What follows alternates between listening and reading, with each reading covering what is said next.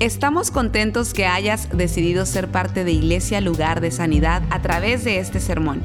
Tal vez estás en tu automóvil, haciendo ejercicio, en el quehacer de tu casa o simplemente disfrutando tu día. Es nuestra oración y nuestro deseo que tú recibas lo que Dios tiene para ti.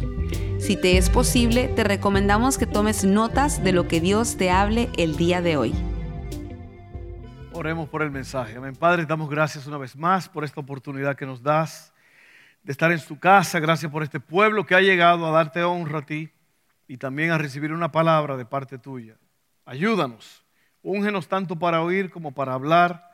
Que tu palabra eh, produzca fruto en nuestras vidas. En el nombre poderoso de Jesús lo pedimos. Amén, amén, amén. Bueno, este, hoy es, la última, el último mensaje de, esta serie, Piezas que Faltan.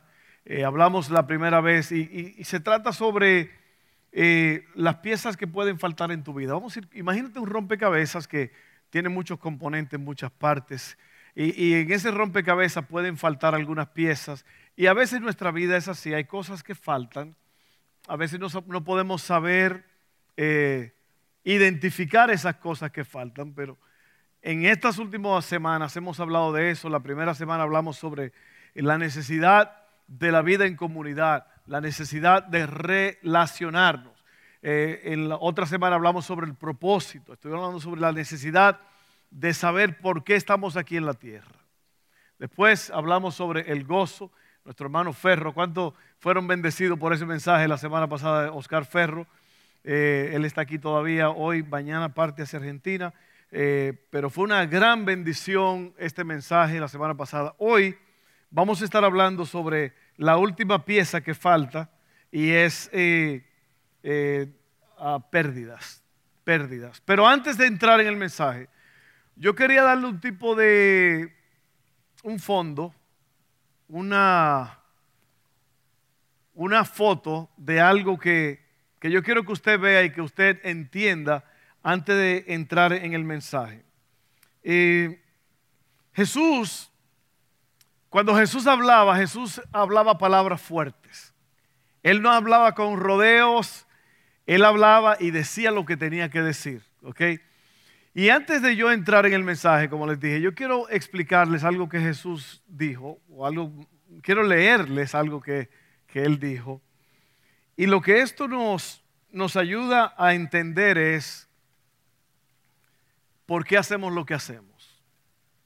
Y antes de leer eso, yo le voy a hacer una historia. 1941, 7 de diciembre, Pearl Harbor. Usted tiene que tener otra lengua casi para poder decir eso. ¿Verdad? Difícil. Pearl Harbor. Eso es un lugar allá en una, región norteamericana en, en Hawái esa región estaba llena de barcos de guerras americanos, eh, miles de soldados, una base militar muy fuerte, muy armada. Era un sistema de defensa de todas esas islas de Hawái. Y algo que no estaba planeado, no había una declaración de guerra, pero lo que pasó es que Japón, que no está muy lejos de ahí, Japón planeó una invasión masiva y llegaron de repente, cuando nadie lo estaba esperando, a las 7 de la mañana, aparecieron en el, cielo, se llenó de aviones japoneses y bombardearon toda esta zona militar y destruyeron casi todo lo que había. Casi todos los barcos fueron hundidos, los aviones fueron destruidos. Una cosa horrible. 2.400 soldados americanos perdieron la vida aproximadamente 1.800 de ellos eh, fueron heridos y dejó todo, todo el mundo quedó sorprendido. Aún hasta los enemigos de esa región quedaron sorprendidos porque nadie esperaba este ataque. La película es muy bonita, usted puede verla, se llama Pearl Harbor. Y lo que pasó es que Estados Unidos de eso se levantó y formaron un ataque contra Japón. Y el líder de ese batallón de pilotos los reunió a todos y los formó en fila y le explicó a ellos que por ese ataque, en respuesta a ese ataque tan horrible, iba a haber una respuesta y necesitaban voluntarios para ir y bombardear al Japón. Y estos eran todos pilotos. La única forma que había era en avión, aviones bombarderos. Y él habló con ellos y les dijo, esta es la misión, de esto se trata. Van a ir y van a hacer esto, esto, esto y esto. La única cosa es que no hay retorno. Porque con la gasolina que ustedes van a ir, ya no pueden volver y ahí no pueden recargar porque van a atacar. Así que ustedes pueden dar la vuelta y tratar de volver, pero no van a, todos se van a quedar en medio del océano. Imagínense, ahí están todos estos hombres, pilotos, hombres jóvenes. Y él dijo, den un paso al frente los que van a ir a esto. Todos pasaron. Todos estaban dispuestos a dar su vida por su patria.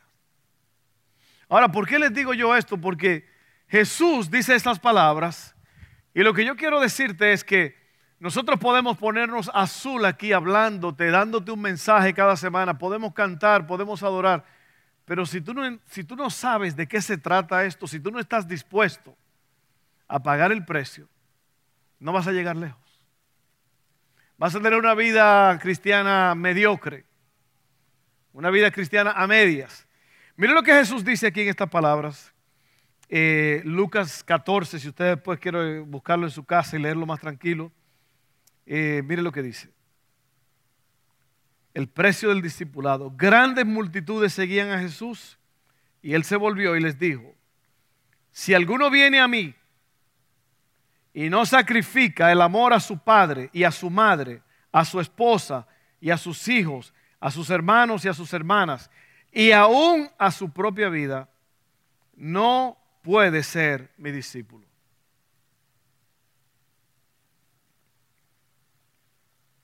Oiga eso. Está fuerte eso.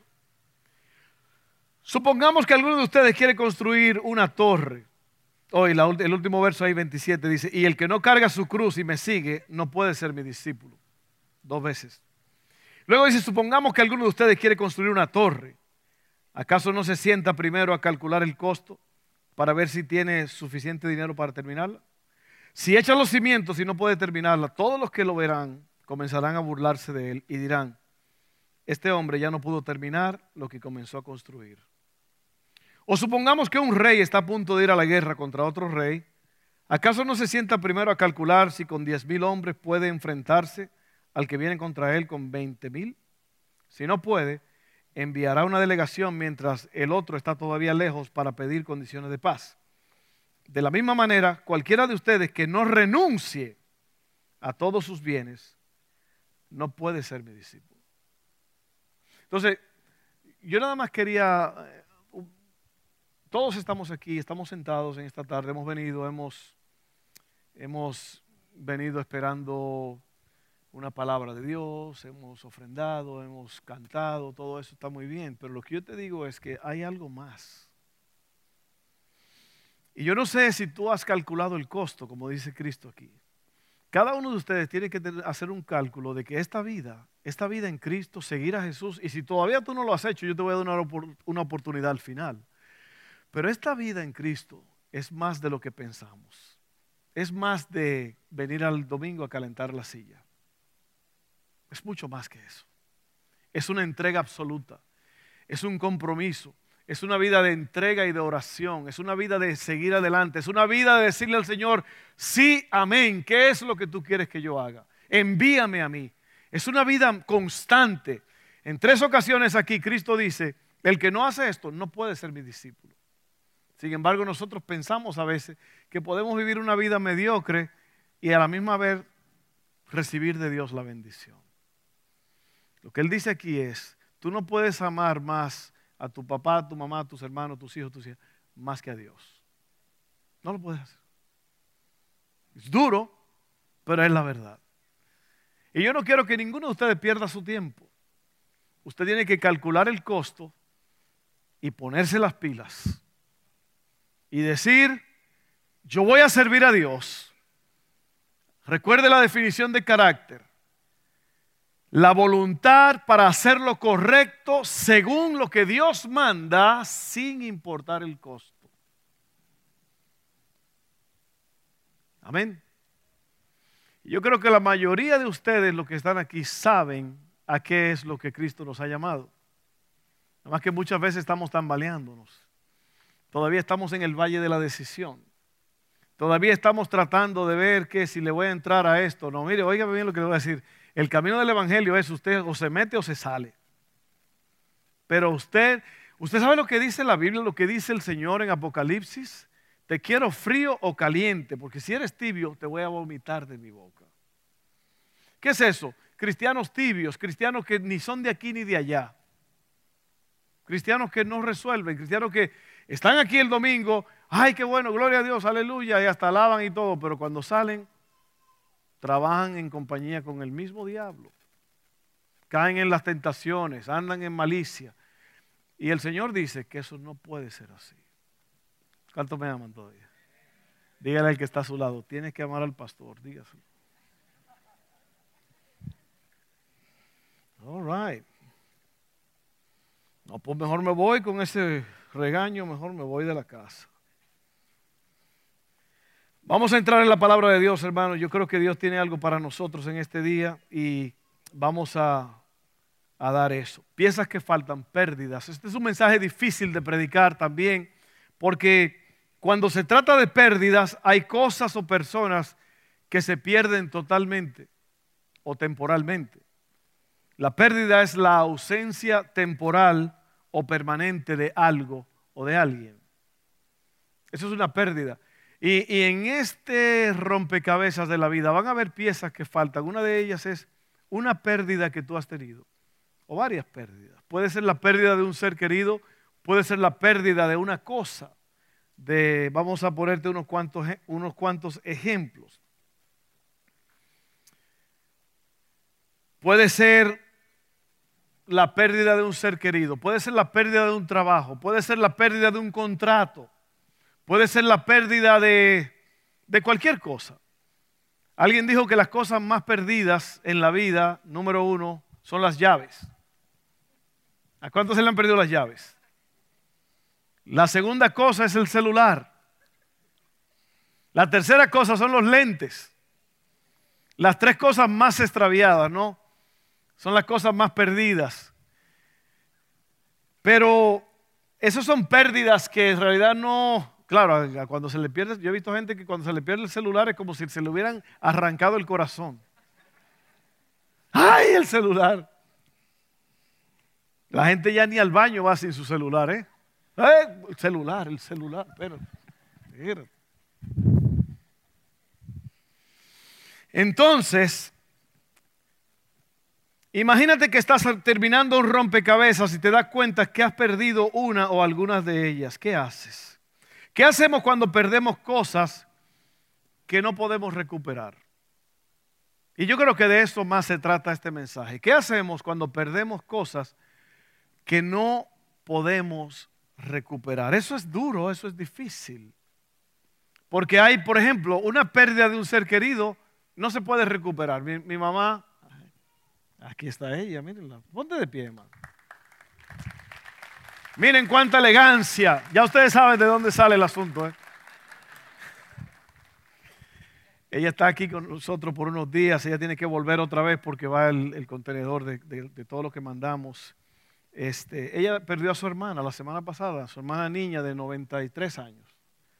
Eh, una mujer de Dios, una mujer que todavía a los 93 años estaba preparando bolsas de comida para mandársela a los pobres peleando con los, con los dueños de, negocios, pidiendo rebajas para que le dieran rebajas para mandar. Nosotros estuvimos ahí hace dos, tres meses y, y ahí está todo el arroz y los frijoles, todo allí esparcido, listo para 93 años. 93 años.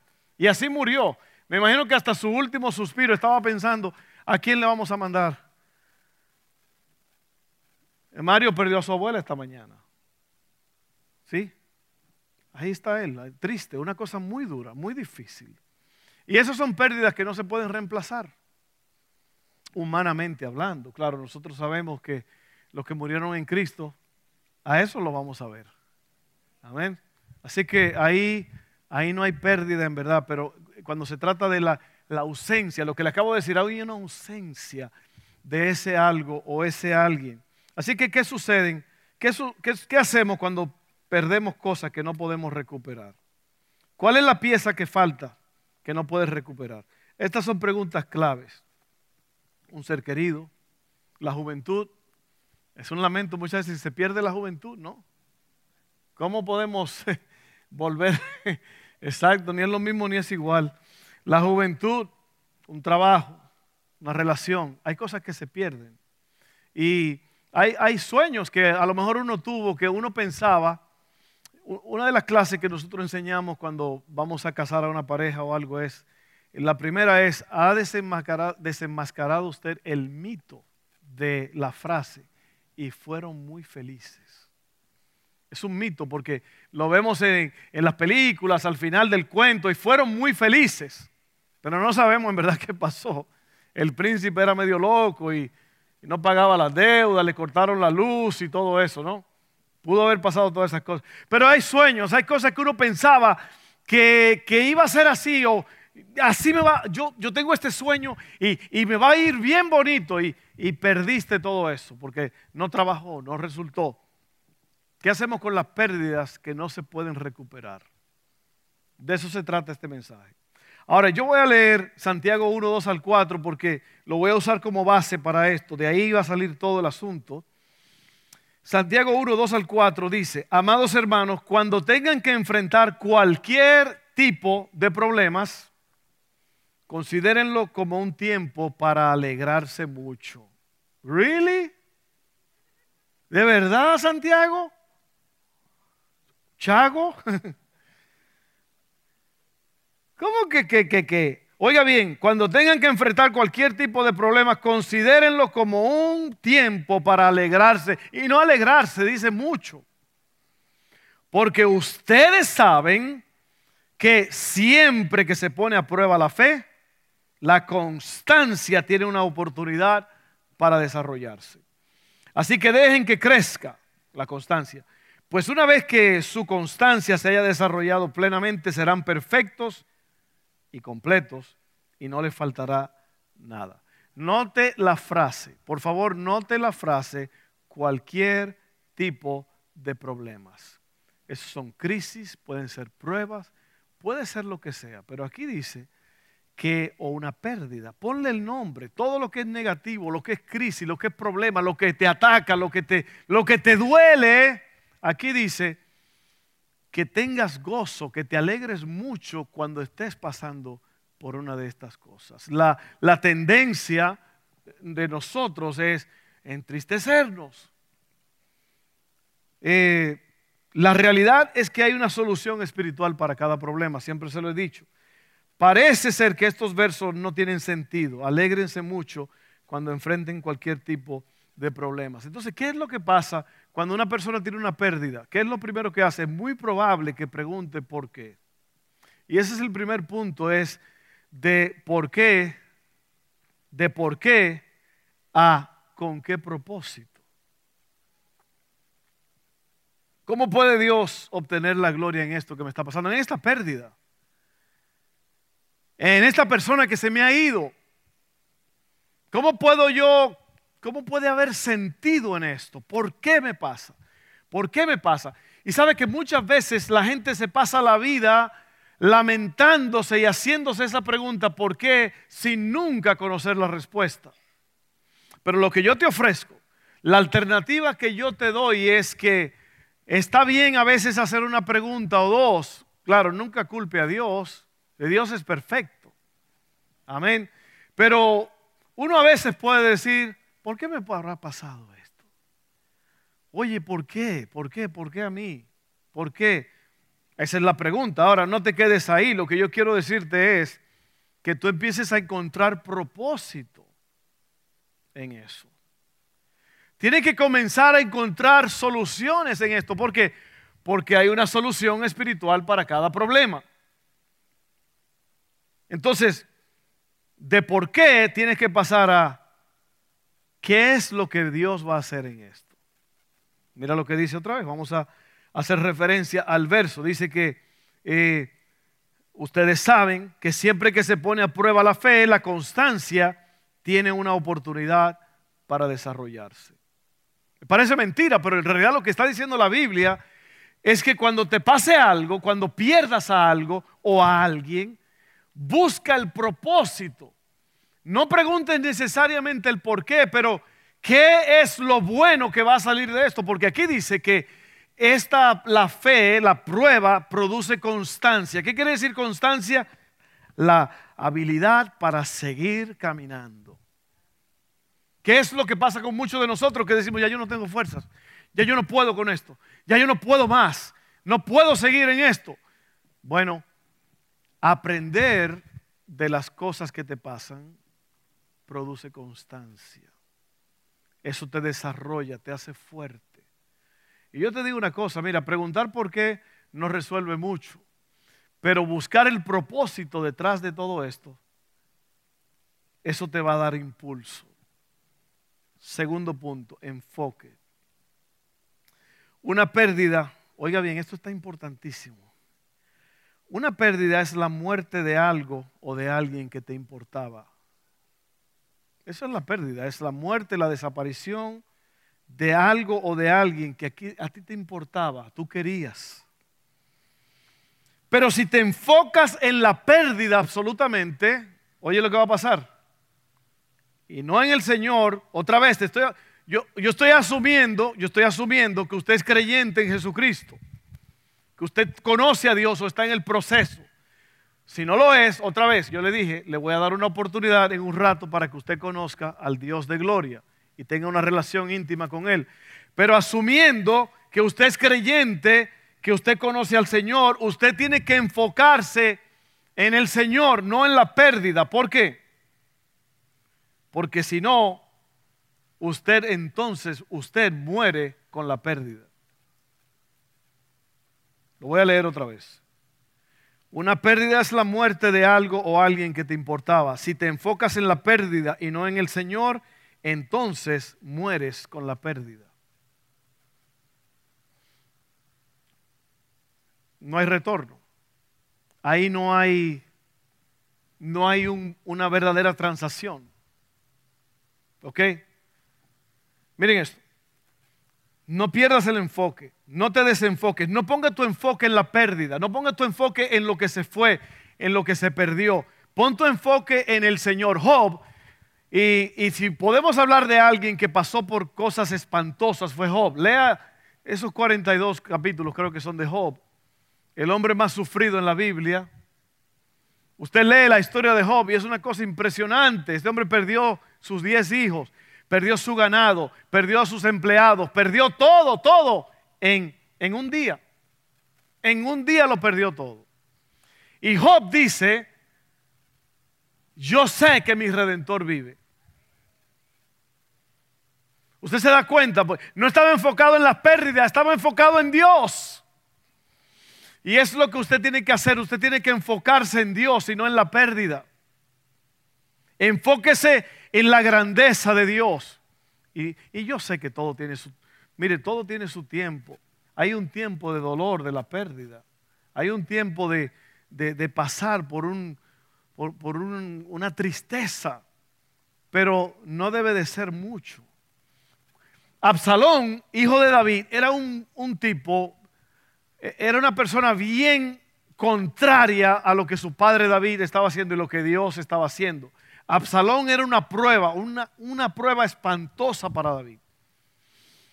Absalón se levantó contra su padre David y quiso quitarle el reino y, casi lo logró. Nada más que cuando Dios te da algo nadie te lo puede quitar, a menos que tú te dejes. Absalón murió eh, con un dardo en el corazón. El general del ejército lo vio lo estaban persiguiendo. Dice la ley que el, hombre tenía una melena, un pelo tan espectacular que todo el mundo se quedaba loco con él. Bueno, ese mismo pelo hizo que se enredara en un árbol y ahí quedó colgando. Colgando de la melena. Eso suena como una canción. Ahí viene, ahí, imagínense la, la foto. el tipo colgando con su ropa de guerra, el pelo lo llevó a pique. Ustedes que se preocupan mucho por su pelo, no se preocupe tanto, hombre. A veces no muera por su pelo. Y creo que fue Joab que lo vio, dijo, mire qué, mira qué bonito me lo puso Dios. Le dijo al que andaba con él, mátalo. Y el muchacho dijo, estás loco, yo, es el hijo del rey. Ah, no voy a perder tiempo tu. Un dardo en el corazón, boom. Así murió Absalón. Y para David fue una cosa muy, muy, muy espantosa. A pesar de todo el problema que le causó Absalón, pues le dolió demasiado a David. Y David estuvo de luto que no quería salir de ese estado depresivo por, por mucho tiempo. Y llegaron los, los, soldados, el general, y le dijo, ¿sabes qué, David? Tú tienes un pueblo que gobernar, tú tienes, Dios te ha dado una obra que hacer. Y tú no puedes seguir en esto. Tú tienes que, que, salir de esta depresión y guiar a este pueblo. Hay cosas grandes que Dios quiere que tú hagas. Porque él estaba enfocado en la depresión, en la pérdida. Y se desenfocó del de el verdadero propósito que él tenía. Y dice la Biblia que David se levantó, se lavó la cara, eh, una señal de, de cambio, se lavó su cara y comió y volvió a su operación normal. Tú y yo tenemos que hacer lo mismo. Todo tiene un proceso. De por qué a con qué propósito y luego hablamos del enfoque, tiene que estar enfocado. Enfócate en el Señor, no en la pérdida. Enfócate en el Señor, no en la pérdida. Y por último, resultados. Hay propósito en lo que tú estás atravesando. No siempre sabes lo que es ese propósito, pero el propósito está ahí. Lo que está pasando ahora te ayudará a que otras personas se liberen cuando pasen por lo mismo. En otras palabras, lo que te estoy diciendo es que tu pérdida, tu crisis, tu problema va a ser usado por Dios, porque una de las cosas que puede pasar muchas veces, una de las cosas más que a mí más me ha alentado es cuando alguien ha pasado lo que yo estoy pasando en el momento. A lo mejor yo no tengo mucho conocimiento, pero alguien ya pasó por eso. Alguien ya pasó por un proceso de luto, de pérdida, de, de crisis y te puede decir, hey, yo pasé por ahí. Mira, a mí me pasó lo mismo que te está pasando a ti.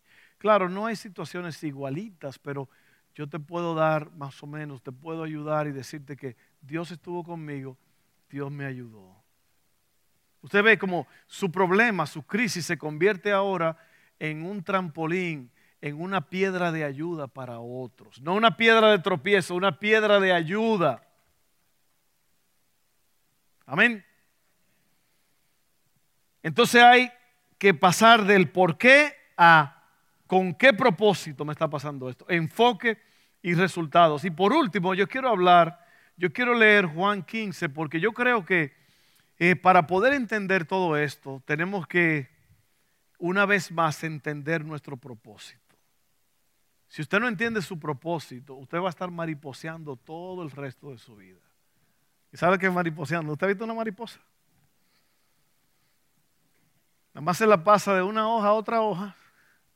Muy bonita, pero es lo que es, es muy bonita. Usted se va a pasar la vida mariposeando sin propósito. Yo quiero leer estas palabras, yo quiero que usted sea su juez. Y cuando digo juez no es que se juzgue, sino que usted mire y que usted eh, observe esto y entienda lo que dice esta palabra. Muy importante, ¿ok? Porque yo creo que todo está conectado a esto. Yo creo que la razón por la cual mucha gente se queda en la pérdida, se queda en el problema, es porque no tienen una relación íntima y sólida con Dios. Y por eso hay problema. Mire esto, Juan 15, 1 al 8. Y, dije al principio que este es un mensaje difícil de predicar porque imagínense tantas cosas que uno ha pasado, tantas crisis, tantos dolores tantas cosas que le han pasado a uno y uno está aquí para contarlo. Yo no me quedé en el dolor, yo no me quedé en la pérdida, yo no me desenfoqué, sino que yo vi esas cosas como una, como una piedra de ayuda, como una eh, stepping stone. Se dicen que usted va caminando de piedra en piedra hasta llegar a su destino. ¿Okay? Así como yo lo veo, cada una de estas cosas me han ayudado. Otra vez, recuerde lo que leímos, que eh, en, en Santiago que la prueba hace que tú te hagas más fuerte. Amén. Amén, amén, amén. Juan 15, 1 al 8. Jesús está hablando, Él se está poniendo como ejemplo de que Él es la mata de uva verdadera. Usted lo va a ver. Yo soy la vid verdadera y mi Padre es el labrador. Él corta de mí toda rama que no produce fruto y poda las ramas que sí dan fruto para que den más fruto. ¿Usted sabe lo que es podar? El podar es eso, son las pérdidas, son las crisis, son los problemas, son eh, quitándote la carga, quitándote lo que te estorba. La Biblia habla en Hebreos de correr esta carrera sin peso. ¿Usted ha visto un corredor corriendo una carrera así como yo estoy vestido ahora? Nada más en las películas. Pero es corriendo de alguien o de alguien que le está tirando con una pistola. Pero en una carrera normal, los corredores tienen lo menos que puedan Apenas, algunos tienen nada más el letrerito aquí, una ropita bien de gente pobre. O sea, ropa muy poca. Los corredores tienen ropa muy poca. ¿Para qué? Para que no le estorben todas estas cosas. Y eso es lo que el Señor está diciendo. Él, él va a podar las cosas que no te están permitiendo que tú seas fructífero y efectivo. Verso Ustedes ya han sido podados y purificados por el mensaje que les di. Permanezcan en mí y yo permaneceré en ustedes. Pues una rama no puede producir fruto si la cortan de la vid. Y ustedes tampoco pueden ser fructíferos a menos que permanezcan en mí.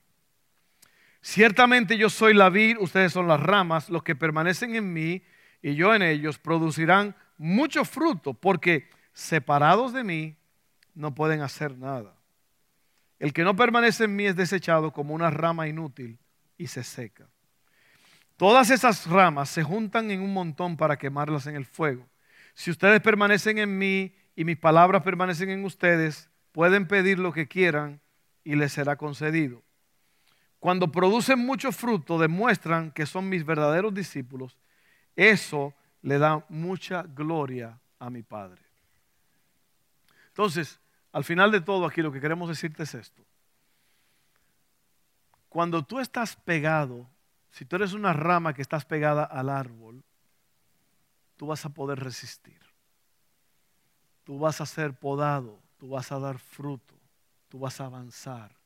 Dios va a hacer cosas grandes, Dios te va Dios te va a enseñar a enfocarte bien. Dios te va a enseñar a concentrarte en Él y no en la pérdida. Amén.